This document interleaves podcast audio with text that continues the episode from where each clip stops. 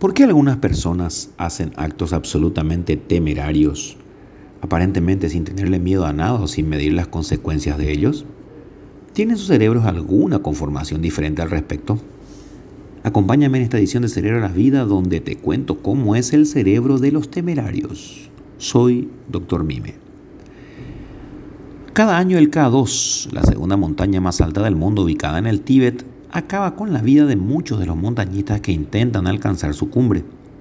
Nada los detiene, aun cuando conocen los terroríficos antecedentes de la llamada montaña asesina que acaba con la vida de la mitad de los alpinistas que intentan el ascenso. Pero, ¿cómo podemos llegar a explicarnos este tipo de conducta que raya casi con el suicidio? Este tipo de personas representa el 20% de los varones jóvenes y hasta no hace mucho tiempo se los consideraba intrépidos, anormales o un poco locos. Estos individuos no solo no evitan el riesgo, sino que lo buscan y enfrentan, exprofeso. Por lo general son extrovertidos, impulsivos y odian el aburrimiento. Marvin Zuckerman, psicólogo de la Universidad de Delaware en Estados Unidos, acuñó el término de buscadores de sensaciones para calificar a este tipo de personas. Sus hobbies más tranquilos, entre comillas, son escuchar música a muy alto volumen, ver películas de guerra, acción, terror o pornográficas, e inclusive por otra parte, todos aborrecen el trabajo rutinario.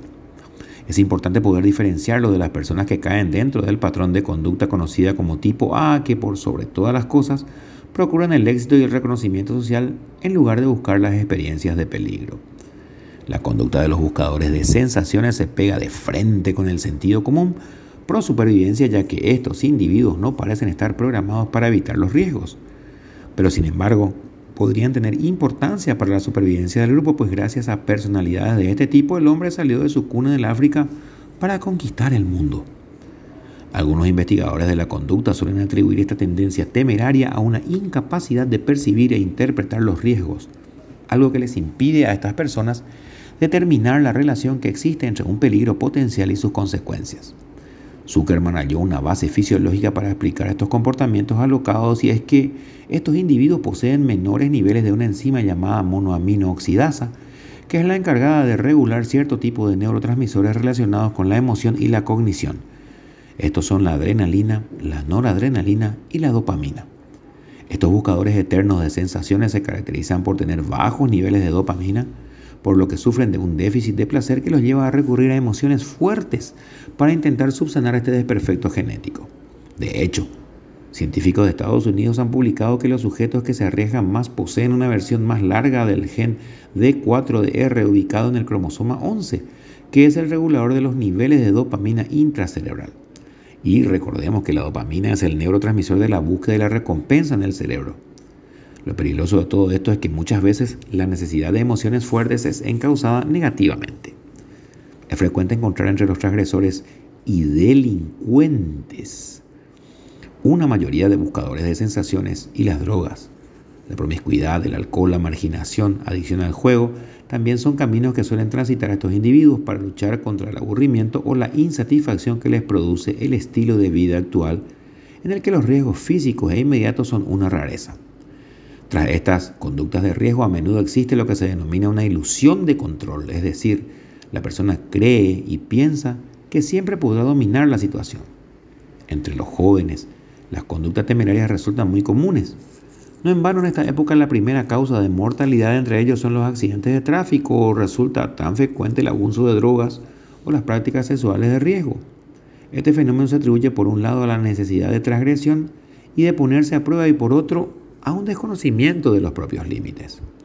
La atracción por el riesgo puede ir desde la afición a deportes o actividades que conllevan cierto peligro, la necesidad de poner a prueba las relaciones, emprender conductas arriesgadas, rozar la ilegalidad, provocar continuamente apuros económicos o profesionales e incluso llegar hasta actitudes autodestructivas como ciertas adicciones o poner en juego consciente o inconscientemente la vida propia y ajena y es que en la exposición al riesgo es captada por el organismo como una amenaza para la supervivencia. Como consecuencia, se dispara la adrenalina, los músculos se tensan, la respiración se agita, aumenta el ritmo cardíaco y la persona permanece alerta, vigilante, focalizando su atención en el peligro advertido.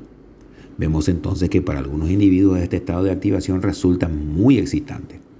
Según los neurobiólogos, se debe especialmente a los picos de dopamina, el neurotransmisor cerebral que está asociado a las sensaciones de placer y bienestar, como dijimos, y que pueden resultar adictivas.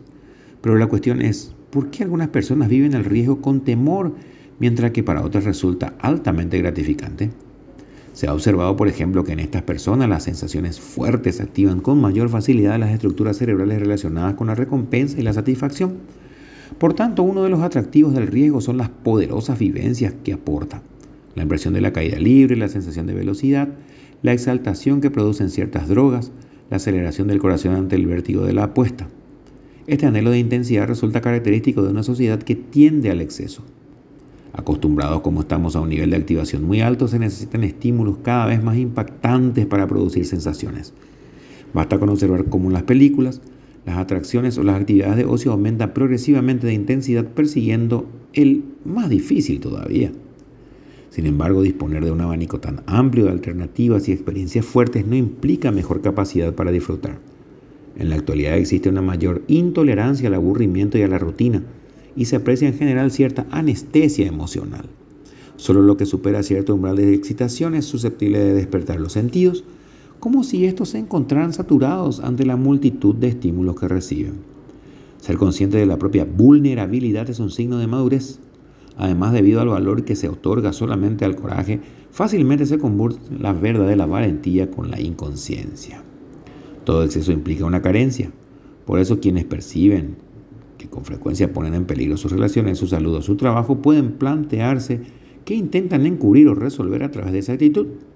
Quizás supone una manera de escapar del tedio o bien un modo de construir una autoimagen de seguridad e intrepidez en la que el miedo se encuentra desterrado. Sin embargo, lo que a menudo impulsa realmente hacia el riesgo son aspectos emocionales inconscientes. Esta actitud a veces puede suponer una especie de auto boicoteo pues la persona no se permite alcanzar el éxito en alguna faceta de su vida y opta por ponerla continuamente en peligro. Sucede así, por ejemplo, con la necesidad que tienen algunos individuos de llegar al límite o en sus relaciones afectivas provocar constantes conflictos como un modo de evitar el compromiso o subir el tono emocional de la relación, fenómeno que asocian con un amor más verdadero. Tal y como definió Freud, el ser humano se siente atraído por la creación y el placer tanto como por la destrucción y las conductas de riesgo cuando implican un descuido grave hacia la propia vida a menudo esconden un deseo inconsciente de autodestrucción. De algún modo se desafía el destino, dejando la propia existencia en manos del azar. Las personas acostumbran a sentirse satisfechas cuando afrontan y resuelven un riesgo, pero como sucede a menudo, las dificultades se hallan en los extremos. Tan problemática puede resultar una actitud imprudente y temeraria como vacilar en exceso, reemplazando la acción por el análisis. La raíz psicológica en ambos casos suele ser una relación inadecuada con el miedo. El ser humano, pese a ser probablemente la única especie plenamente consciente de su propia mortalidad, en ocasiones actúa como si fuera inmortal. La proximidad del peligro fascina y puede alentar una sensación de poder inaudita. La intrepidez para asumir riesgos es un requisito para el progreso, pero es preciso distinguir cuándo se convierte en una necesidad que puede alcanzar límites alarmantes. Por eso abordé este tema en Celebra la Vida para que cualquiera pueda darse cuenta de que muchas veces el cerebro también nos puede jugar una mala pasada, aun cuando nos hace invulnerables y realmente no lo somos.